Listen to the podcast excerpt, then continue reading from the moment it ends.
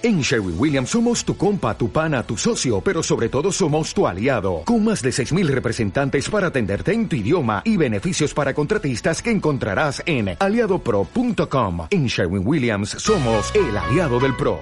Quienes votamos por el no tienen un elemento común. Todos queremos la paz, ninguno quiere la violencia. Es la primera vez después de 10 procesos de paz que vamos a tener la oportunidad de decir si lo acordado nos gusta o no nos gusta. Hace 30 años. Y yo quiero también sembrar las bases, aportar para que Antioquia supere esos problemas tan graves. perro de nadie. Ese es mi gran baluarte. No, señor. No, señor. Usted sí lo es, porque usted le sirve al mejor amo, al que más contrato y al que más. Sinónimo de controversia. Conversaciones sobre coyuntura local, nacional e internacional. Sinónimo de controversia. En acústica, emisora web de la Universidad de API. Hola, hola, 3 de la tarde, 4 minutos. Saludamos a los oyentes de Sinónimo de Controversia, quienes nos escuchan en vivo a esta hora a través de nuestra página de internet. Y por supuesto, también saludamos a las personas que nos escucharán a través de las aplicaciones, específicamente de iVox. Señores, un programa hoy con mucha información. Vamos a hablar un poco de FICO, el show que se armó con ese famoso robo que se presentó en la ciudad de Medellín hace aproximadamente un mes. También hablaremos un poco de lo que está ocurriendo con el nuevo código de policía, el escándalo de unos posibles dineros, digamos, no muy santos en la campaña de Oscar Iván Zuluaga, el proceso de paz y también Donald Trump. Nos acompañan como todos los jueves el señor Juan Pablo Trujillo. Juan Pablo, ¿cómo estás? José, un gusto estar acá. Un saludo a todos los de la mesa, a las señoritas que están en controles y esperemos poder discutir esta tarde de muchos temas. Así es, don Julián Mazo, politólogo. José, ¿cómo estás? David, Juan Pablo, Laura que nos está acompañando hoy, la otra Laura en consola y Alejandra, muy bien, muchas gracias por la nueva invitación, retomando este año y como siempre duro con los argumentos, pero suave con las personas. Sí, señor, don David Ricardo Murcia Sánchez, politólogo y magíster. Muy buenas tardes, no, muy contento de estar otra vez acá, me excuso con todos ustedes, la semana pasada en nuestra gran apertura de temporada 2017 no pude acompañarlos por motivos de salud, pero con toda la energía recargada para poder dar lo mejor de mí en estos análisis. Así es, señores, ¿qué les parece si a las 3 y 6 comenzamos con un viaje por el tiempo? Nos montamos a la máquina de la historia. En sinónimo de controversia, lo que pasaba un día como hoy en la historia.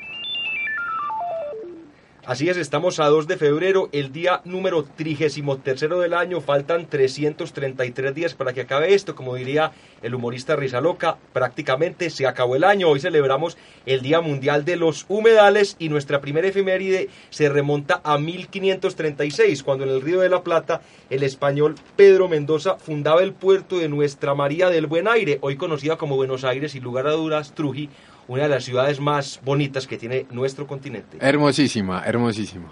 Ya unos añitos después, en 1900, las asociaciones de Boston, Detroit, Milwaukee y Chicago fundaban en Estados Unidos la Liga Americana de Béisbol, el que es hoy, sin lugar a dudas, uno de los deportes más populares en Estados Unidos. Creo que puede ser el más con el fútbol americano. Yo creo que sí, yo creo que sí. Ellos se disputan mucho los deportes, tienen temporada para cada uno, pero sin lugar a dudas el béisbol es uno de los protagonistas. De todos los deportistas estadounidenses, los que más ganan son los beisbolistas.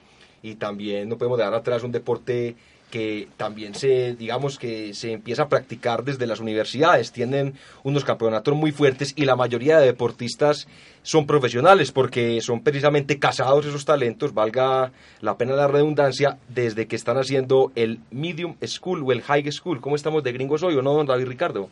Hay, hay regular tres cuartos con la pronunciación. Sí, digamos que eso nos falta un poquito más. Ya en 1920 Rusia reconocía la independencia de Estonia. Yo sé que este efeméride de 1945 le va a gustar mucho a todos en este programa. Y es que en ese año Ecuador declaraba la guerra a Alemania, Italia y Japón. Con toda seguridad que temblaban Mussolini y Hitler, lo mismo que el emperador japonés con esa declaración tan grave, ¿no? Sí, sí, sí. Pues Colombia supuesto. también la declaró. Todos los, todos los signatarios de Naciones Unidas y en ese entonces de la Sociedad de Naciones se opusieron a las fuerzas del eje. Pero digamos que Ecuador era el país que más miedo eh, le podía generar en ese momento. Incluso en Colombia hubo Mandamos un batallón, un batallón, mandamos mandamos un fragata, batallón. fragata, sí. Incluso aquí en Colombia hubo, guardando las proporciones, unas especies de campos de concentraciones. El profesor Mateo Navia hace una investigación muy valiosa a propósito de todo el fenómeno del nazismo y los judíos en Colombia. Lo- los laureanistas que más que nazistas eran franquistas. Bueno, y un día como hoy, pero en 1900... No, pero hubo campos de concentración de nazis. ¿Sí? Sí, sí, sí. Vea pues. Y un día como hoy, pero en 1994, se posesionaba el señor Rafael Caldera como presidente de Venezuela. Una noticia que también la traemos a colación porque esta semana se estrenó en nuestro país una serie que se llama El Comandante de RCN Televisión con una expectativa muy grande y no ha dado los resultados. Le comento que marcó el puesto número 20 en el Cher. Ahí se le llama, digamos, a, a la cantidad de, de visualizaciones que tienen estas producciones y esto, digamos, que marca un, un desligue también de este tipo de historias. También se est- está por estrenarse una La serie que hace referencia a Popeye y yo creo que es interesante que los colombianos dejemos de ver un poco este tipo de novelas. Le comentaba a David en el almuerzo que esta serie fue escrita por el señor Moisés Naim, que dirige su programa El Efecto Naim, y fue ministro de Carlos Andrés Pérez. Entonces podríamos esperar de pronto un poco de sesgo en esa historia de Chávez con el señor Moisés Naim. Y fue precisamente... No, no, no. la- el, que le, el que la debería haber escrito es Cristóbolus Aristi, a- Arustis. Aristóbulus Aristis, el, el vicepresidente actual de Venezuela, claro, para ser más fieles. No, no, Me- no. menos sesgados. Ah, pero ¿te parece que Carlos Andrés Pérez es- O eh, va a ser muy fiel a, a lo que fue Ah, el no, régimen pero es que- chavista? pero es que ¿Te es parece? Naín, pero es que no es Carlos Andrés Pérez el que la está escribiendo, es Naín. Eh, Exacto, ministro de Carlos Andrés Pérez, muy seguidor de sus políticas. Entonces, ¿crees que va a ser muy objetiva esa visión? No, pero, pero naturalmente va a ser va a ser tal vez acertada porque le tocó vivirlo. Tal No, vez acertada. Y, y también les daba esta... No, no le tocó vivir, se fue de Venezuela hace mucho rato. No, Carlos Andrés Pérez se murió ya. No, no, Moisés. Naim, Moisés Ah, Naim. sí, trabaja actualmente, como Naim. decíamos, con NTN24 y también vale la pena esta efeméride porque fue precisamente a Rafael Caldera, al presidente al que Hugo Chávez le hace ese primer golpe de Estado, donde digamos se da a conocer a la opinión pública y luego de estar preso alrededor de 10 o 12 años es amnistiado por este mismo presidente en una reelección, lo que le permitiría luego convertirse en el primer mandatario de la República Vecina. Señores, también en cuanto a nacimientos están bien movidos. Yo sé que este le gusta a don David Ricardo Murcia Sánchez. En 1926 nacía el varón del tango, uruguayo el don Julio Sosa, sin lugar a dudas, junto con Carlos Gardel, David, uno de los mejores cantantes de tango que se han presentado. Una gran voz. También en 1949, una efeméride futbolística, nacía el señor Francisco Pacho Maturana, quizás el entrenador más emblemático del fútbol colombiano, que actualmente se desempeña como asesor de la FIFA.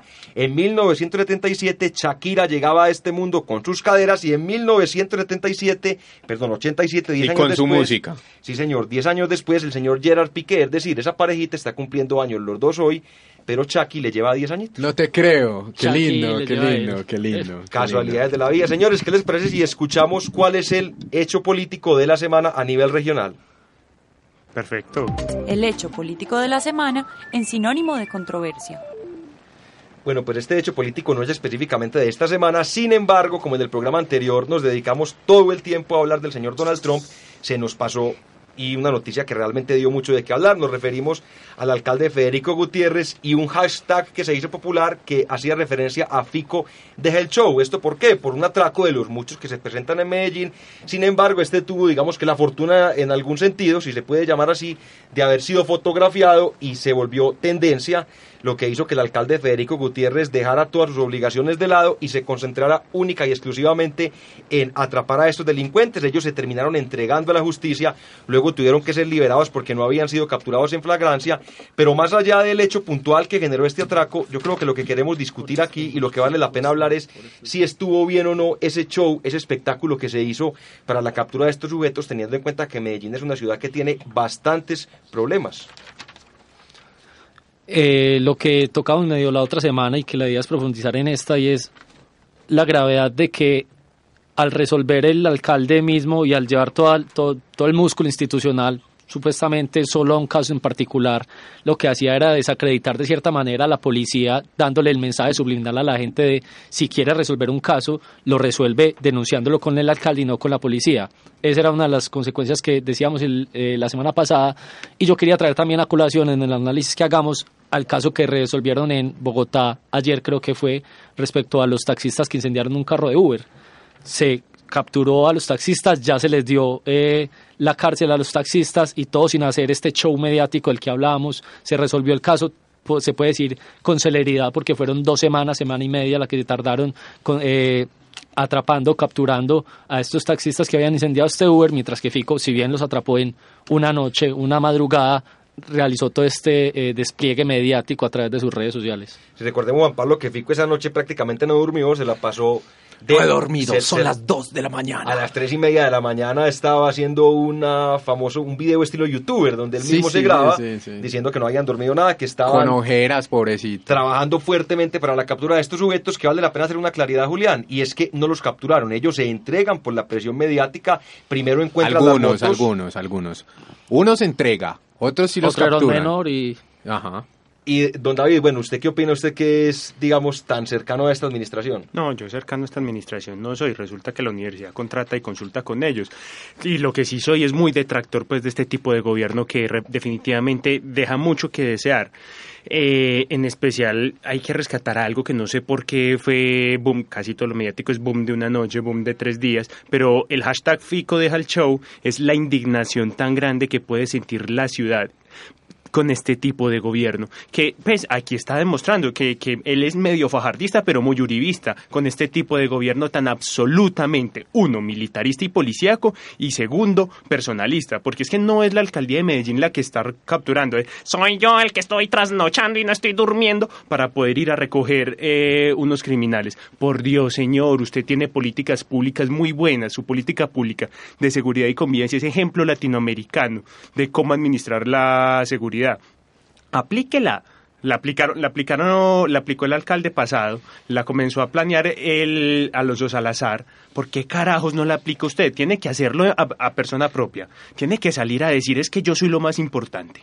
Sin embargo, vale la pena hacer una claridad y no por ser defensor de la actual administración, pero Federico Gutiérrez tiene altos índices de popularidad, es quizás el alcalde más popular dentro del país y también se le debe en parte a ese tipo de actuaciones, porque hay gente que le gusta ver que su alcalde esté pendiente de todos los problemas, desde el más pequeño y hasta el más grande, porque la gente quiere un alcalde presente, un alcalde que esté en las calles, un alcalde que se unte de pueblo y que no esté muchas veces metido en una oficina como alejado de la gente que finalmente fue la que le eligió. ¿Usted qué opina de eso, Juan Pablo? ¿Usted cree que debe el señor Federico Gutiérrez hacer un, digamos, un punto medio entre dejar ese show, que efectivamente se le criticó por redes sociales, pero tampoco volverse un gobernante ajeno a los problemas de inseguridad, que es quizás el más apremiante en este momento en la ciudad de Medellín? Yo creo que sí, pues tiene que dejar un poco ese afán, como bien lo señalaba David, de hacer todas las cosas él.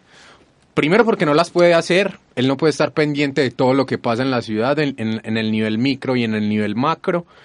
Y además, eh, lo que señalaba Julián es muy importante y es cómo queda de bien parada la policía después de que le demuestran a la ciudadanía que solo es posible coger un ladrón si el alcalde se apersona del caso. Entonces yo creo que es como un choque, eh, y, más que un choque es Férico, se está metiendo, si bien, y yo lo decía el programa pasado, si bien él es la primera autoridad, el nuevo código de policía lo dice, él es la primera autoridad de policía en la ciudad, no tiene por qué salir a, a, hacer las veces del el comandante de policía y ni siquiera del el comandante de policía, las veces de un patrullero. Entonces, yo creo que tiene que, tiene que tener mucho cuidado en dónde queda la legitimidad de la, de la policía, una institución que él de dientes para afuera dice que confía mucho. Entonces yo creo que ese, que ese afán por, por llevarse todos los méritos y, y porque en todas partes vean su figura, le va a costar y le va a costar mucho.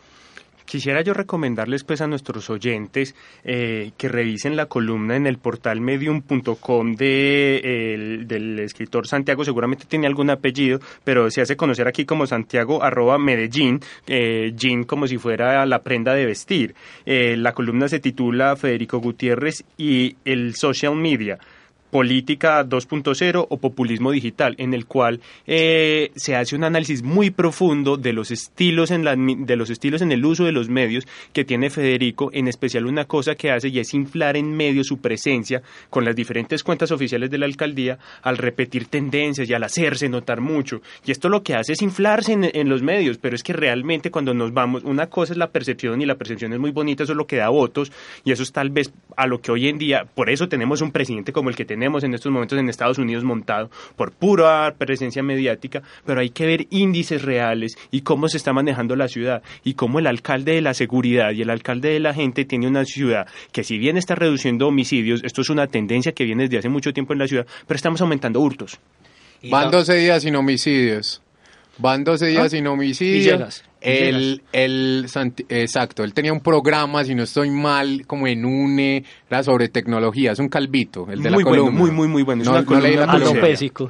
No, pues es, digamos, rapado, pues. Yo les quería comentar la otra cara de este atraco y fue el ciudadano que fue víctima, que fue, digamos, doblemente vilipendiado. ¿Por qué? Porque aparte de ser atracado, le quitaron su celular y el dinero que llevaba, pues fue echado de su puesto de trabajo en un importante banco de la ciudad, porque si ustedes se dan cuenta, Sí, tiene eh, la placa. tiene, él tenía la técnico-mecánica vencida, al parecer no había tenido plata o tiempo para llevar el carro a un centro de diagnóstico automotriz y en una manera muy ingenua también, porque eso es ingenuo, es hasta de brutalidad, porque se puede arriesgar a una multa realmente más alta, le había puesto un poquitico de cinta aislante para hacer parecer el 1 como un 7. Ajá. E inmediatamente se da este boom que con este atraco, que esa foto llegó a todas las páginas sociales. Es un video, es un video Es- realmente. exacto, es un video, digamos que no faltó el ciudadano preocupado. Sí, había, haya- creo que era un taxista que estaba, que estaba atrás grabando todo el Pero video. Y, y muy bien, porque el man denuncia, graba la placa perfectamente, entonces es una, fue una buena labor. Aplausos para ese Pero señor. yo lo que me refiero es el ciudadano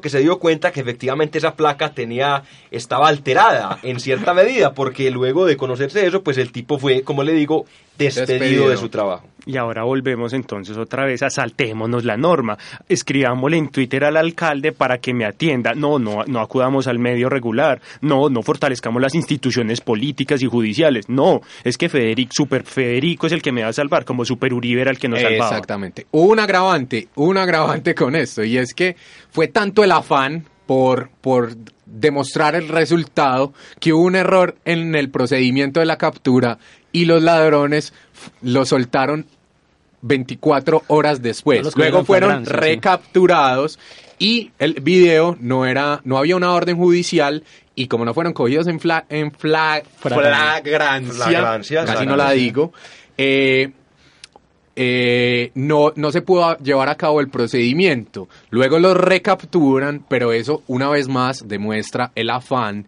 de esta figura redentora, mesiánica, superpoderosa, que es muy peligrosa en una alcaldía y en cualquier organización, ah, organización pública. Sí, señor, antes de cambiar de tema, le tengo una noticia a don Juan Pablo Trujillo que yo sé que a usted le va a gustar. Y es que se realizará en México el sexto encuentro mundial de nudismo. Esto entre el 3 y el 5 de No febrero. entiendo por qué, no entiendo por qué, José, no entiendo En las- por qué. las- yo pensaba que a usted le gustaba, digamos, esta práctica. Esta de- práctica del nudismo. No, digamos, nudismo. no tengo ningún problema con ella. No, y usted tiene un cuerpo escultural. Yo creo que debe estar usted orgulloso de mostrarlo en Se público. ejercita, hace en todo caso, sí, se le ve, vea sus brazotes. Se realizará entre el 3 y el 5 de febrero. Esto en Oaxaca, unas playas bien bonitas. Tenemos que decirle al señor, México. al señor Oaxaca, Juan Esteban Oaxaca. Garro. Oaxaca, que Oaxaca. que nos debe estar escuchando el señor Se- Juan Esteban seguramente. Garro desde México DF. Nos puede hacer un, un video, nos puede mandar saludos de la gente que Oaxaca está en queda estas... retiradito de México. Sí, de- un poco. de- No, pero DF. no, no, no es Playas en, hermosas, Es sí. en, en Oaxaca. Oaxaca, No, eso es el- Oaxaca, Oaxaca. Oaxaca. Oaxaca Oaxaca. se- sería como en, En cristiano. Sí. Oaxaca. Oaxaca, Pero Oaxaca. bueno, diga- Bueno, dejémoslo así. En Se todo pronuncia caso, así. En todo caso, hay cada noticia para el que esté interesado. Todavía está a tiempo de asistir a este espectacular evento, señores. En otras noticias, quizás la más polémica, no solamente de esta semana, creo que esta va a ser una de las medidas más polémicas, por lo menos en el año. Ya se empezó a implementar el nuevo código de policía.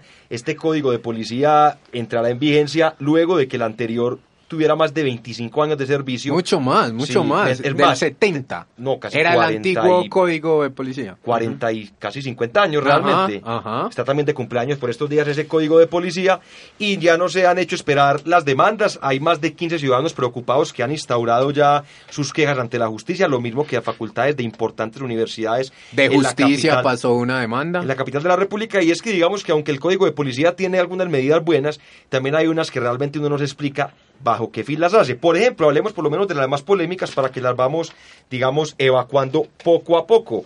En primer lugar, la policía podrá ingresar a un inmueble sin orden judicial. Quizás una de las cosas que más preocupa porque recuerde que usted anteriormente, cuando la policía requería entrar a su domicilio, tenían que mostrarle una orden firmada por un juez donde se comentara el motivo por el cual la fuerza pública tenía el derecho a entrar. Ahora simplemente si a un policía de buenas a primeras se le antoja entrar a su casa, usted no tendrá otra opción más que dejarlo entrar. Ahí hay que hacer una claridad, José, con respecto al código pasado, y es que en el código pasado se autorizaba solo si el infractor o el- la persona que estuviera cometiendo el delito se cogía en el acto, para no decir la, palabra que casi no digo ahora, se cogía en el acto, era la única forma o si usaba el inmueble donde entró como resguardo. O sea, estoy persiguiendo a un ladrón, entra a un inmueble para protegerse, ahí podía entrar la policía. Ya se da potestad, potestad, exactamente, y se le da potestad a esos grandes funcionarios de la Policía Nacional para que ellos decidan si entran a una casa o no entran a la casa. A, uno que hace Medida de- problemática. a uno que hace consultorías de seguridad de, de seguridad para la alcaldía va a tocar averiguar entonces si el alcalde también puede entrar para que le dé el protagonismo y, y como le gusta a él. Eh, Yo estoy totalmente de acuerdo en que es una, no sé si decirlo grave, pero al menos polémico y es delicado en cuanto a, como dice Juan Pablo y como bien apunta, le estás dando todo el poder deliberativo, todo el poder de potestad a la policía, la cual ha sido una institución últimamente que se ha puesto en duda. Entonces tienes que llevar estas responsabilidades, como decía el abuelo de Peter Parker en, en El Hombre Araña, una gran responsabilidad, un gran poder viene con una gran responsabilidad. Tienes que darle una transformación, al menos institucional o al menos en, en cómo se estructura la policía por adentro y cómo se llevan sus procesos de penas y sus procesos de sanciones para que la policía vuelva a retomar esa confianza ciudadana, para que esa misma policía con confianza ciudadana y con una potestad que esperemos todos la tengan, puedan hacer usos de este poder que le da el nuevo código policía, porque así, con la imagen que tiene la policía y con los actores o las acciones que ha llevado la policía últimamente y en el último quincenio, no sé si es una palabra, No. No es una palabra, ok. No, no existe últimos aún, no tres existe aún. lustres, La podemos tres patentar, lustres. la podemos patentar acá. Los últimos tres lustres es, o sea, hay que, hay que saber cómo la policía va a usar ese poder y cómo la policía se está reflejando para la ciudadanía. Yo quiero decir una cosa y tal vez para mediar, sí, a mí me da mucho miedo el nuevo código de policía, en especial porque nosotros tenemos una imagen en la que el cuerpo de policía es no está preparado para ejercer su dominio, no tiene un buen entrenamiento, no tiene una buena educación. Sin embargo, como la policía nos, como la policía entre los gobiernos de Pastrana y el gobierno de Uribe, tu- eh, el ejército entre los gobiernos de Pastrana y el gobierno de Uribe tuvo un gran cambio en el cual la población comenzó a reconocerle el trabajo. La policía en estos momentos, des- con, con la presidencia de Santos y con las grandes reformas que ha tenido con su nuevo director, está comenzando a educar a todos sus, a todos sus oficiales y está comenzando a educar de oficiales para abajo la mayor cantidad de personas posibles para educarlos en la responsabilidad de cambiar la mentalidad me- militarista en la que estábamos de un conflicto armado para pasar a una tarea policiva más seria. Yo creo que es, Es una muy tarea en proceso, es una Sí, tarea en proceso, Es una, pero- es una pero como en ciudadanos proceso. tenemos que darles la oportunidad. Sí, sí, Y- es verdad, exacto, es verdad. Y estoy, quería decir Dale, rápidamente dale, que estoy de acuerdo en que el código de policía está apuntando a algo en clave preventiva y no en clave reactiva y me parece que eso es muy importante y creo que en eso sí le dan ciertas herramientas que como digo reitero utilizadas bien pueden funcionar mucho pero eh, con la policía y el ejército en el modo en que está aunque esto es solo código de policía pueden llegar a ser muy peligrosos Julián, pero ahí no estoy de acuerdo porque no me pues me parece que no hay nada más reactivo que cobrarle una multa a alguien después de que haga una mala acción. Digamos, el, el, la, la política está apuntando a que después de llevado a cabo el hecho o la infracción se le cobre una multa, no está apuntando a que haya una concientización de que no se debe, por ejemplo, orinar eh, en la calle, tener relaciones sexuales en Por espacio ejemplo, público. pero esas son normas, esas son que ya hay, esas son normas que ya estaban en no, Colombia. por eso, por eso, son normas que ya estaban sancionadas en Colombia, pero no hay un esfuerzo porque pues, las normas evidentemente no están funcionando, no hay un esfuerzo por, ah, digamos, llevar otro tipo de iniciativas que resulten un poco mejor que la multa. Pueden, pueden parecernos, eh, discúlpame José un segundito, puede parecernos molestos porque estamos muy acostumbrados, muy acostumbrados a tomar A cerveza, a tomar cerveza en el Parque del Poblado y orinar en los arbolitos que está Sí. por ahí, a fumar en la calle, estorbando, el espa- estorbando en el espacio público cuando eso es una actividad contaminante, insalubre y que prime- Como y- los y que es carros, privada. entonces. No, y que es privada. Los Ajá. carros no, no son tan privados. Son privados, los carros son privados, de No, uso privado. son los bu- los buses son de uso público. Pero la mayoría de carros pero son fumar- particulares. Fumar, venga. fumar, en Colombia es, un, es una Sí, pero mira, pero mira que los partes no han hacerlo. solucionado, los partes, por ejemplo, no han solucionado eso el el caos mundo. vehicular, no ha solucionado, No, no, pero han solucionado la técnico-mecánica, no ha solucionado la emisión de gases de los Pero de esos son los- procesos, eso es por corrupción y se sabe que es Pero por venga, corrupción, ¿sabe- sabe- de no, es por corrupción. ¿Sabe cuál- que sabe sí, cuál es la- adulteración de los certificados. ¿Sabe cuál es la gran diferencia entre lo que ustedes estaban diciendo? Que efectivamente las conductas como hacer el acto sexual, por así decirlo, en vía pública o tener este tipo de, de placeres escatológicos también en, en, en un lugar público, antes no estaba penalizado con una multa económica. Ajá. Antes simplemente daba lugar a una amonestación Sí. que quedaba ahí en un anaquel del olvido, por decirlo de alguna manera. Ahora ya no tendrán medidas administrativas que fuera de eso no prescriben, lo cual obligará a la gente que, eh, digamos, de alguna manera viole esta ley, que la tendrá que pagar o sí, o sí, señores, otro de los temas más polémicos, pero aquí vamos avanzando porque son más de ocho tópicos los que tenemos que tratar, tiene que ver con que las manifestaciones y las protestas ahora tendrán que Eso ser es un chiste. Eso es el colmo. ahora tendrán que ser con previa autorización, so pena también de una multa. Entonces realmente todo va a quedar multado y algo tan natural como era protestar por algo con lo que no estamos de acuerdo, pues ahora y aquí le da un derecho, permiso. que es Claro, un derecho, un derecho O sea, consagrado el- en la eso es Constitución. Anticonstitucional, Por ahí- diríamos. Por, por eso precisamente lo demandaron. Pero ustedes, ¿qué, qué opinan de él específicamente? ¿Quieren ser el esperpento más grande de este Yo nuevo creo código que de sí, policía? yo sí, creo que sí. yo creo, o sea, es que aquí, qué pena con ustedes, pero todos somos politólogos, entonces no importa, se me sale un poquito lo politólogo y siempre vuelvo a, al- a- a donde nace el Estado y a para qué tenemos el Estado y para qué nos juntamos como sociedad. Y una de las cosas que yo siempre digo es que el Estado no tiene que intentar abarcar todo, como Fico intenta abarcar toda la seguridad de la ciudad.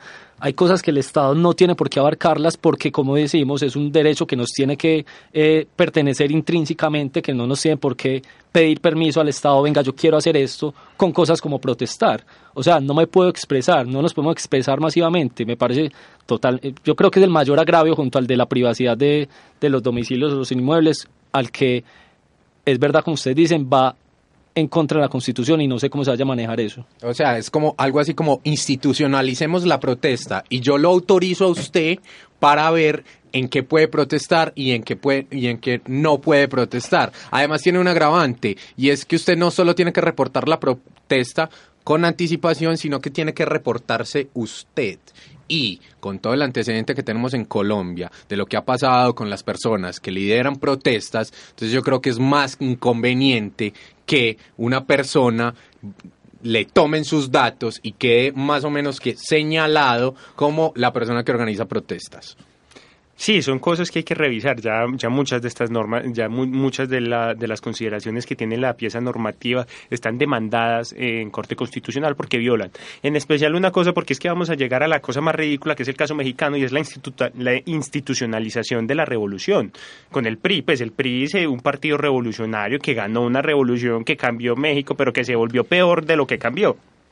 Sí. Hay un tema ahí con lo de constitucional o no constitucional y es que este, esta reforma al Código de Policía se hizo a través de eh, un proceso ordinario, no un proceso de- legislativo. Entonces, por ese lado va a tener muchos problemas y yo creo y espero que muchas de estas demandas que están haciendo lleguen a buen puerto. Bueno, sin embargo, hay medidas también buenas. Por lo menos, en mi opinión, hay una multa que se le va a establecer a las personas que se traten de colar en el sistema masivo de transporte, que les pone una multa de 98 mil pesos. Digamos que esto es una medida buena. Porque, Sí, una medida hecha para Bogotá. Digamos que no, pero aquí también en Medellín no pasa tanto porque No, pero digamos el- sí, digamos se hizo para. Transmilenio. Sí, Pero, pero Pero- está bien, pero está aquí bien. también ¿Cuál porque, pasa? porque sorprendentemente no tenemos el alcalde más, más inefectivo de Colombia. Lo que pasa es, lo que pasa es que yo tengo problemas de fondo co- con esto. Yo, yo no creo que esa sea la manera. Yo no creo que eso vaya a cambiar mucho el comportamiento ciudadano, la verdad. Pero lastimadamente con el ejemplo se ha demostrado que las personas cambian cuando le meten la mano al bolsillo. Y en esta y en este nuevo código de policía ¿Cuántos, cuántos meter- conductores borrachos? ¿Cuántas, cuántas tantos. infracciones?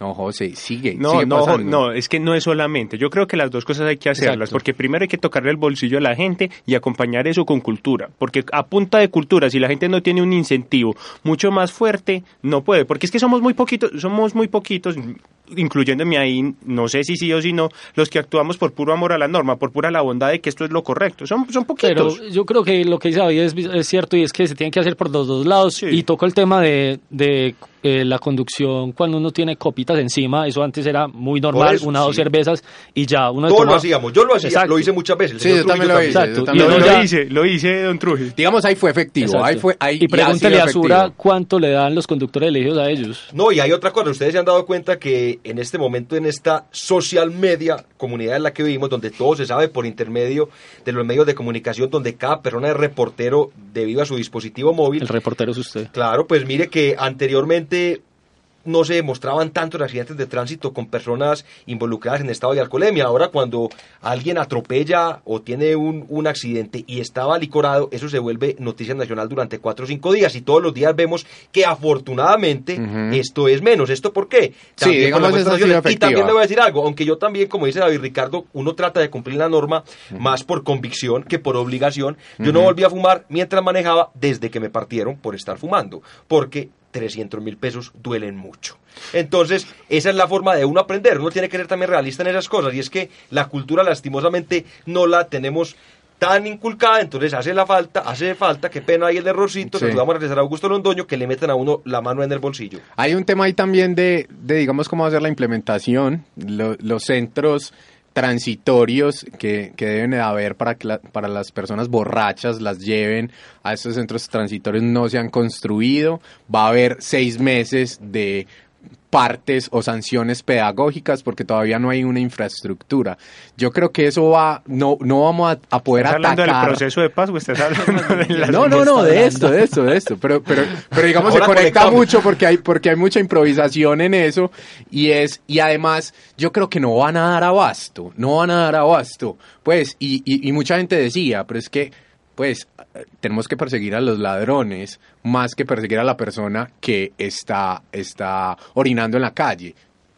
Yo digo que tenemos que sancionar a los dos, pero yo creo que el despliegue y el real impacto va a ser muy poco. Señores, continuemos con cosas que en algún sentido nos puedan parecer positivas. A mí esta tampoco es que me choque mucho, y es que no recoger el excremento animal o sacar a perros peligrosos sin bozal dará una sanción entre 98 mil y 196 mil pesos. También una propuesta que puede ser positiva para que no nos vamos a convertir como es en España. Yo no he ido, pero sí me dicen que uno caminar por las calles de Madrid es casi que caminar por un campo minado, porque está En Argentina pasa lo mismo. Bifuminado con excrementos animales.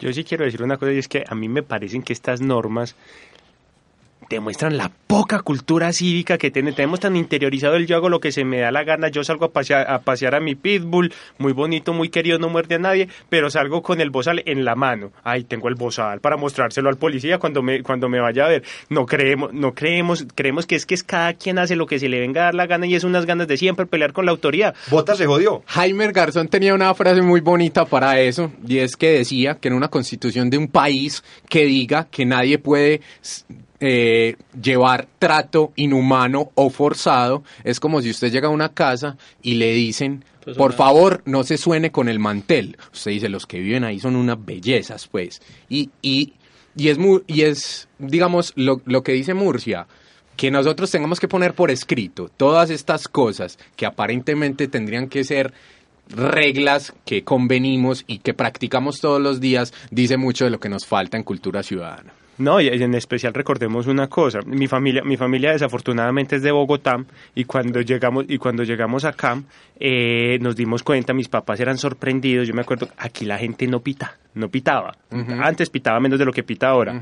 Y cuando nos pusimos a averiguar y ya después yo estudiando pues resulté politólogo, eh, la costumbre se quitó porque el narco se bajaba a dispararle al que le pitara, Qué maravilla. porque es que el narco podía estacionarse donde se Reguló, le diera el la gana. Reguló, el narco Pero es que él se podía estacionar donde quisiera, armar su foforro donde quisiera, cerrar las cuerdas que quisiera y el que tuviera problema, pues tenía ahí un, un motivo muy grande para hacerle caso. Qué pena, es que estoy muy apasionado con este tema y es que hay un gazapo, un- una chambonada en ese código de policía Gazapo. que dice Gazapo. que a las que va a haber una multa a las personas que golpeen Ah, personas de comunidades LGBTI. Como si, como si, primero, eh, como si una multa fuera a cambiar el comportamiento discriminativo, racista que tenemos y como si se tuviera que tratar de una manera, de una manera, digamos, no, sí se tiene que tratar de una manera especial,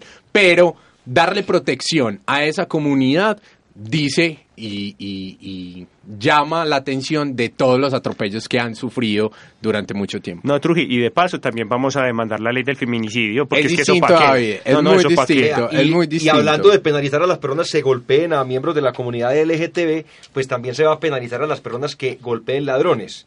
No sé, también esta Maravilloso digamos me que parece. polémica. Me parece maravilloso. Sí, pues Maravilloso. sí. De los de los puntos a favor en, en ese en ese código es ese. Pues se ha habido la avalancha de linchamientos en los últimos y no solamente linchamientos, ya es- los graban y son cadenas y cadenas de odio y gente matando a ladrones a diestra y siniestra y yo creo que volviéndome un poco politólogo no podemos volver al estado jovesiano. Pero pues. digamos, eso es una consecuencia de la falta de estado acción de del. Estado. Y es que la gente se va dando cuenta de cómo estas personas prácticamente se apoderan de una zona de la ciudad y hacen y deshacen ahí. Sí, pero el Estado meten- administra la justicia, los usted no puede administrar la A los justicia. dos días están libres y vuelven a atracar. Entonces la gente dice, Pero es por que, lo que la gente, ahí lo que la gente está haciendo es esencializando a la persona. Robar no hace un ladrón.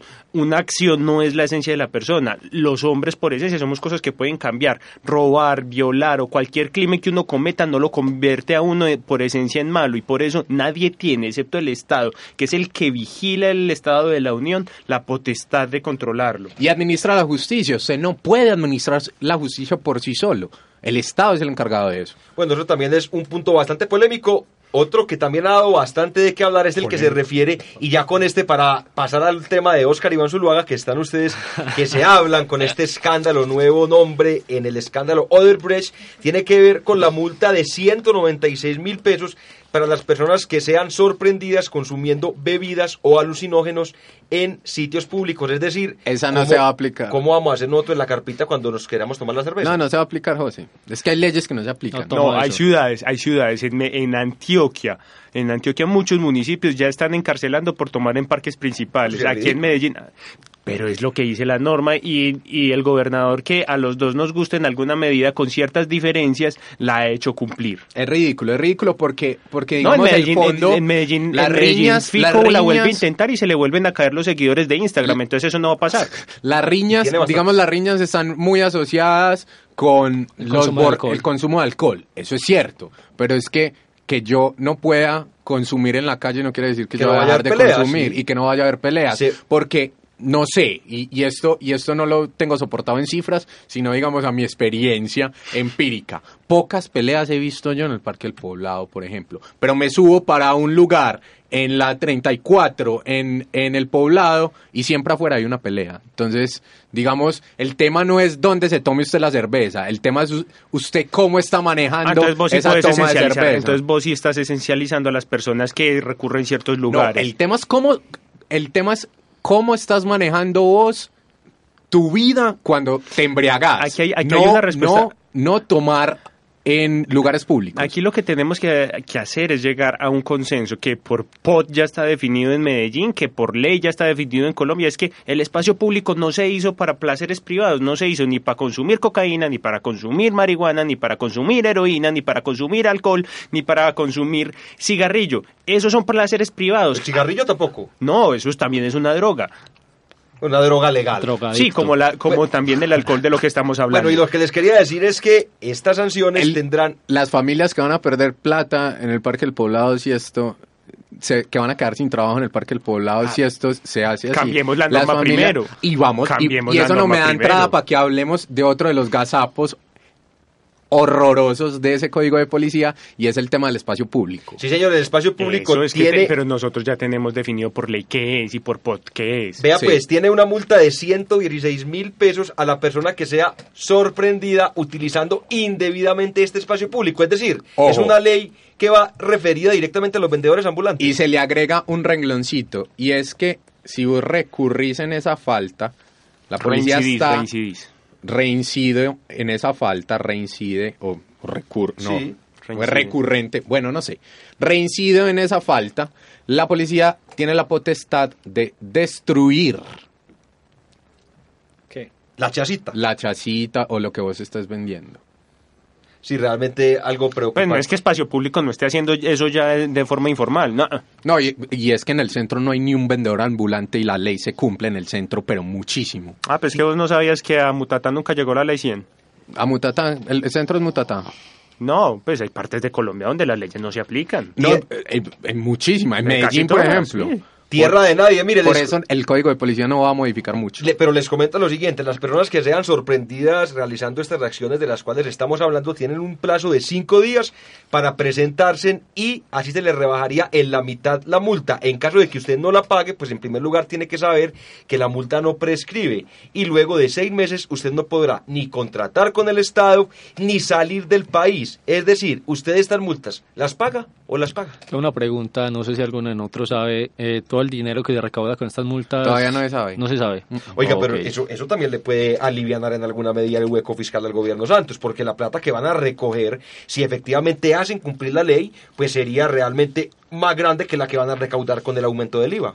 No, pero yo creo que eso, eso debe ir al sistema general de participaciones y eso debe tener participación en todos los municipios. Entonces no sé qué tanto Santos la pueda utilizar para su hueco fiscal. Bueno, señores, antes de continuar con nuestro siguiente tema, este vez de carácter político, les tengo un dato, a ver si de pronto ustedes le pegan alguno a esto. Para ustedes, ¿cuántos usuarios creen que tienen Netflix a nivel mundial? 72 millones. Eh, está un poquito cerca. ¿72 millones? Sí, ¿cuánto dice usted? No, no, no. Esa no Yo, ¿por qué no compré acciones en Netflix cuando no era nada? ¿Y, tiene acción en Netflix? Sí, claro. Bueno, pero ¿cuántos usuarios cree usted que puede tener esta gran empresa? 100 millones. Y dejémoslo ahí. ¿Y el señor David Ricardo? 103 millones. Pues el señor Juan Pablo Trujillo se acaba de hacer acreedor a un cigarrillo, eso sí, de niña, ahora en la carpita, eh, no en la carpita, no, aquí en el cuarto piso porque le pegó a la cifra. 100 millones. 100 millones de suscriptores eh, cumplió esta importante eh, medio, pues digamos, de visualización y que realmente le está poniendo un palo en la rueda a los diferentes operadores de cable porque año tras año van bajando las cifras. Y en Colombia la cosa también empieza a preocupar, teniendo en cuenta que en Colombia es uno de los países, aunque usted no lo crea, con más altos índices de hogares conectados a algún tipo de televisión distinta a la televisión normal de los canales colombianos. Cerca del 95% de la gente tiene acceso a televisión por cable. Y ahí tiene un nicho muy importante en Netflix, digamos que se puede ir apoderando de él. Pues que Colombia, el, el mercado de la televisión colombiana tiene que irse adaptando y cambiando. En Estados Unidos ya, ya, ya nadie está inscrito a ninguna de las series, a ninguna de las cadenas de, de cable, a DirecTV, casi nadie, porque lo que tienen es por un lado Netflix, lo que no lo ofrece Netflix, lo ofrece Hulu, lo que no ofrece Hulu, lo, ofrece Amazon. Amazon Prime, lo que no ofrece Amazon Prime lo, lo ofrece HBO Direct. Apple TV. entonces uno va entonces lo que uno hace es va comprando va comprando los paquetes, porque qué es lo que pasa? Pues por ejemplo a mí me a mí, yo que soy usuario de UNE no debería porque es muy mala, pero yo creo en UNE, quiero creer en EPM. Mejor juntos. Eh eh, lo que pasa es que pues yo quisiera tener todos los todos los partidos de la NFL y poder y poder verlos los mismos al mismo tiempo y cambiar, pero no, resulta que UNE no me ofrece sino dos canales que tienen los partidos de la NFL. Bueno, ahí está pues la noticia, señores. ¿Qué les parece si vamos a un nuevo escándalo relacionado con Odebrecht? Y es que a los nombres de Gabriel García, Gina Parodi, Cecilia Álvarez, Manuel Parodi, ahora también se suma el del señor Oscar Iván Zuluaga. No, no, no, pero a ver, hay que hacer una claridad. Eh, hágamela.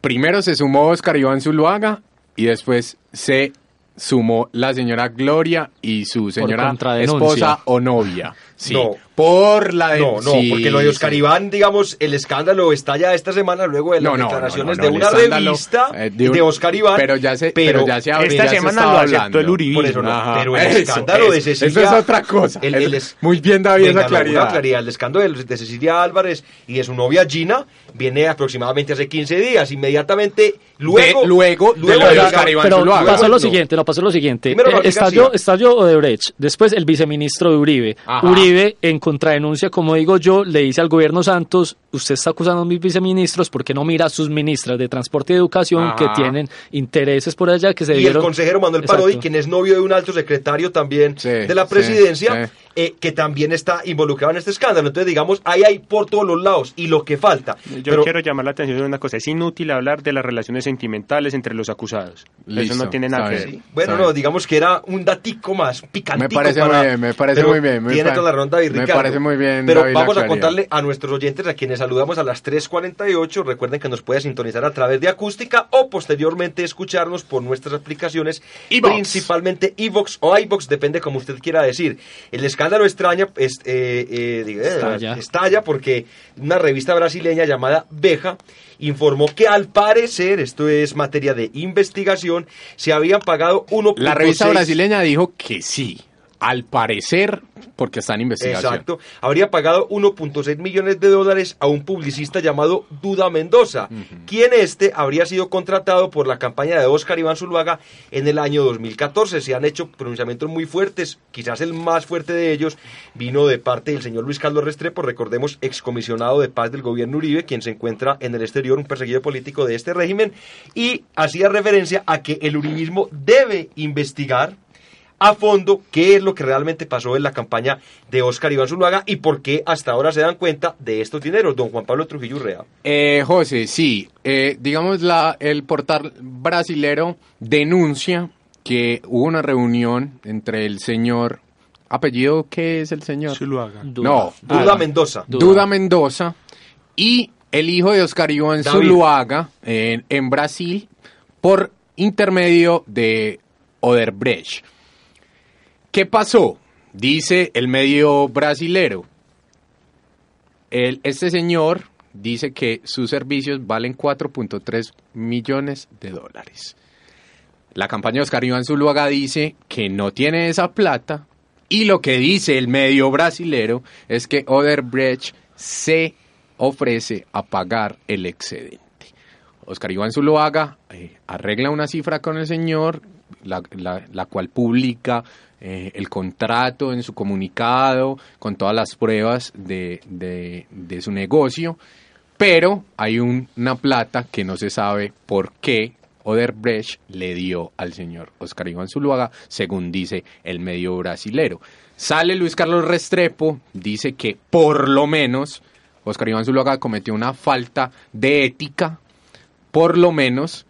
Inmediatamente sale un comunicado de Álvaro Uribe en el que pide investigar a fondo, en el que dice, además Luis Carlos Restrepo dice que el partido tiene que sentar un precedente, tiene que decir que si va a hablar de corrupción tiene que empezar a revisar su partido. Bueno, Y bueno, sin Oscar la Iván, palabra. Oscar Iván, eh, el señor, yo, le- yo les voy a dar la introducción y ustedes ya comentan. Y luego el señor Álvaro Uribe Vélez saca un comunicado diciendo que le pide a- al, al exalcalde de Medellín, el señor Juan Gómez Martínez, quien es el, el director del Comité de Ética del Centro Democrático, que investigue a fondo lo de Oscar Iván Zuluaga. O sea, ya se le están bajando del barco a Oscar Iván. No, es que Uribe tiene que bajar del barco a mucho. A mí, a mí lo que me gusta es ese, ese, ese caminadito tan despacito que está teniendo la justicia colombiana en su pelea por la corrupción, que van bajando los alfiles a ver cuando llegamos al rey. Exactamente, porque es muy raro que, que Álvaro Uribe Vélez no tenga nada que ver con no. la campaña, si casi que la dirigió, iba a todas partes que iba Oscar Iván Zuluaga, iba a cada una de las reuniones. Hablaba por Oscar Iván Ah, la mayoría del tiempo. Entonces, pero yo que quiero, no- que yo no quiero decir una cosa. A a mí también me parece muy particular la respuesta de Oscar Iván, muy parecida a un presidente que utilizó estas palabras en un consejo comunitario. Aquí estoy y aquí me quedo. Muy Bueno, porque eso es lo, lo de la plata de. Oderbeck. La luciérnaga. Lo- lo- La Lucier- le estamos haciendo la competencia a la A- a- a Luciérnaga. Nueva Risa duro, Loca. duro. Están parecidos, gorditos los dos. Loquillo, gordito, loquillo. sí. Lo de, lo de, lo de eso sucedió a mis espaldas, pues es otro elefante rosado en, en la alta política. No, Sí, porque mí- es un prontuario que sigue, que sigue a mí lo que más- a mí y lo sigue que más- apareciendo. a mí lo que más y no me todo alegra- puede haber sido a las espaldas, José. A mí lo que más me alegra es, hombre, ya no estamos hablando de las FARC y ya cada vez a los juristas les quedan menos oportunidades de decir las FARC, las FARC, las FARC, las FARC, es que las FARC, es que las FARC, es que las FARC. no, Pero venga, ¿sabe no, qué no, es ya triste, hablemos de Julián? corrupción, de También problemas para reales. Para darle la palabra a usted, que todos estos escándalos, cuando comenzó lo de Odebrecht, ahora el de la financiación de Oscar Iván Zuluaga, siempre se dan en el exterior. Mire que nunca es, es, digamos, resultado de una investigación colombiana. Siempre se comienza a investigar porque en otros países se dan cuenta de lo que está pasando. No, Agroingreso seguro fue una investigación de la digamos, y yo, y yo- quería hacer dos claridades. En primer lugar, no es para defender, no tengo ningún tipo de contrato con el Centro Democrático, ni me conocen, nada. Pero este problema de los contratistas y de empresas de infraestructura se ha dado siempre. Y no solamente allá. Usted se puede dar cuenta aquí en la financiación para las campañas de Medellín y Antioquia. Sí, siempre la gran puja es entre las empresas de construcción, que son las que van a desarrollar las obras de infraestructura Sí. que cada gobierno llega. Ahora, y quiero dejar un punto en la mesa. Usted sabe que este tipo de empresas, y no es como quien dice para decir mal de muchos consuelo de tontos, pero estas empresas siempre van con cara y con sello. Es decir, Diversifican estas riesgos. empresas, usted la ve aquí con el sindicato antioqueño, el sindicato le da a Juan Carlos Vélez, le da a Federico, le da a Alonso, le da a todos. huevos en todas las Por eso, ahora hay que Experiencia esperar de la familia Rothschild desde las guerras napoleónicas. Espere, esperemos que nos demos cuenta, ojalá que algún periodista acucioso investigara si a la de Oscar Iván le dieron esto, también cuánto le dieron a la de Juan Manuel Santos, porque si vamos a llorar, pues tenemos que llorar por los dos ojos, no podemos llorar solamente por uno. Hace unas tres semanas, cuando estalló todo lo de Odebrecht, salió en la revista Semana un artículo, no recuerdo el, el autor, que era alguien de plane- del Departamento de Planeación Nacional, eh, obviamente de manera anónima, donde decía eso. Las campañas políticas en Colombia las manejan los contratistas es algo que todo, todos en planeación, o al menos en el sector público, lo saben. Todos lo saben, porque nadie lo dice. Pero los contratistas son los que manejan todo.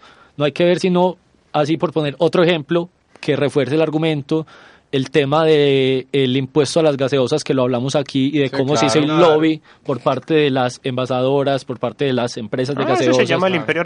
Exactamente.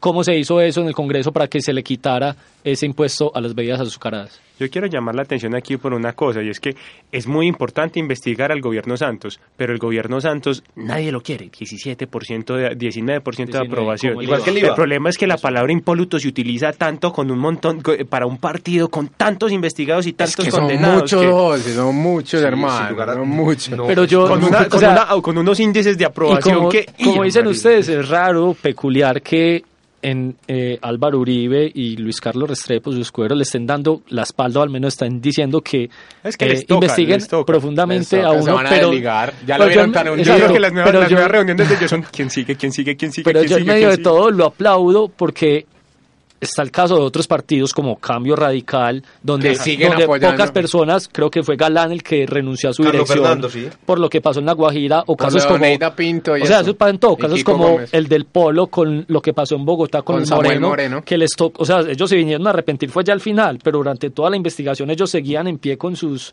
eh, Sí, impolutos eh, administradores públicos, entonces esto es- se dan todos los partidos y no todos lo, lo piden investigar, entonces si bien es peculiar como ustedes dicen, al menos, al menos el Centro Democrático está diciendo que se investiguen desde ellos mismos. Y, y para que no crean que estamos más o menos sesgados acá, espérense a que se monte el populismo de izquierda haciendo campaña dura. Espérese a que la senadora López, a que el exgobernador Fajardo, Eso sí que es y a importante. que Ese de el- izquierda. y, a, y a que el ex sena- y a que el senador Navarro Wolf. y a- no, Navarro respetalo, y a que el senador. Robledo eh, eh, sí, el mejor, ami- el mejor amigo de Ulda Rico, eh, comiencen a hacer campaña para que vean que es que no es que por lo que yo, no es por predicar huevonaditas, y por, pre- por- pe- perdónenme, por, no es por predicar cierto tipo de cosas, que es que uno es corrupto. No es corrupto cuando es corrupto, y ya. y venga, le tengo, ya se nos va acabando el tiempo, 3 de la tarde, 57 Zonas minutos. veredales Nuevamente transitorias quedó- de normalización. Nos, nos quedó pendiente porque realmente el tema sería Corridas muy malo cortarlo y también el de Corridas de Toro para el próximo programa, pero les quería dar dos daticos de esos rápido. Yo sé que le gustan mucho, sobre todo al señor David Ricardo Murcia Sánchez. ¿Ustedes saben cuánta plata llegó a Colombia motivo remesas el año anterior? No. ¿Pero cuál es? ¿Don Matías es? ¿Don Matías? ¿Quién es Ya, ya el, que- pueblo donde más remesas tiene, eh, llegan a Colombia. Por textiles. Mire, no, eh, ese es un dato que le voy a dar ahora, pero específicamente y exactamente fueron 5 mil millones de dólares. Eso es cerca de 15 billones de pesos. La mitad de estos recursos provenían de Estados Unidos, la otra mitad del resto de países a nivel mundial. Los departamentos donde más plata llegó fue, en primer lugar, el Valle del Cauca y en segundo lugar, Antioquia. Pero si usted se pone, digamos que a desmenuzar las cifras, se da cuenta que es el departamento de Risaralda donde más remesas llegan. Cerca del 35% de sus habitantes, por lo menos personas nacidas en esas tierras, viven en el exterior y digamos que sus familias basan su sustento precisamente en la plata que ellos les envían y están muy de buenas en este momento por el alto precio del dólar. Señores, ¿alguna otra novedad, chismecito que nos quieran cometer, don Juan Pablo Trujillo? La única zona veredal que a la fecha está completamente lista es la de Anorí, vereda La Plancha. Hay alto nivel, sí, alto nivel. Y no es una zona veredal, sino que es un punto transitorio de normalización, lo que llamaban campamentos. Pues ese punto Hay grandes, gran improvisación, ha habido muchos retrasos, el acceso es difícil eh, y eh, todo el tema de las vías ha sido un caos, entonces hay que ponerle ojo a eso. Pues sí, ese será tema para el próximo programa porque de 27 sitios, ese es el único que está listo y el plazo inicial era para el 31 de diciembre, no se cumplió, luego se fijó para el 31 de enero, tampoco se cumplió y con toda seguridad que si lo fijan para el 28 de febrero. Sí, porque yo iba a decir 31 de febrero, no, no me sonaba, es un efemérides, tampoco se cumplirá. Pero igual los, los, los guerrilleros ya se están desplazando a las zonas veredales transitorias y, digamos, terminarán las construcciones o las obras en medio de ese traslado. Eso fue por ustedes que votaron por el no. Sí, señor, don Julián, no, pero recuerde que gracias a nosotros que votamos por el no fue que el señor Humberto de la Calle dijo que se había logrado un acuerdo mucho mejor Pero que el retrasaron, retrasaron, Le quitaron retrasaron derechos a las, todo. comuniti- a las comunidades LGTBI, Sí. le quitaron reconocimiento de culpabilidad a los empresarios, le quitaron reconocimiento de culpabilidad No nos a la sociedad. que Fue un acuerdo mejor, eso lo dijo Humberto de la Calle, Tela don Julián Mazo, tela- muchas gracias. mucha tela por Ah, cortar Muchas gracias ahí. a ustedes. Vamos la mechista este fin de semana. Por supuesto, vuelve, ya empieza nuevamente el fútbol. Este Pues aprovechamos para invitarlos mañana a Desde la Banca 12 del día, don David Ricardo Murcia Sánchez. No, yo quedo muy triste por no haber estado en la discusión de Trump. Me quedo con muchas cosas por decir, pero muchas gracias a todos ustedes. Eh, siempre es bueno conversar. Así es, señores, nos reencontramos dentro de ocho días para seguir analizando lo que es noticia en Colombia y en el mundo. Chao, chao. Y aquí tenemos una oportunidad que se nos abre con la nueva realidad política que se manifestó a través del plebiscito. razones de quienes votamos por el no tienen un elemento común. Todos queremos la paz, ninguno quiere la violencia. Es la primera vez después de 10 procesos de paz que vamos a tener la oportunidad de decir si lo acordado nos gusta o no nos gusta. hace 30 años. Y yo quiero también sembrar las bases, aportar para que Antioquia supere esos problemas tan graves. que perro de nadie. Ese es mi gran baluarte. No, señor. No, señor. Usted sí lo es, porque usted le sirve al mejor amo, al que más contrata y al que más. Sinónimo de controversia. Conversaciones sobre coyuntura local, nacional e internacional. Sinónimo de controversia. En acústica, emisora web de la Universidad de API.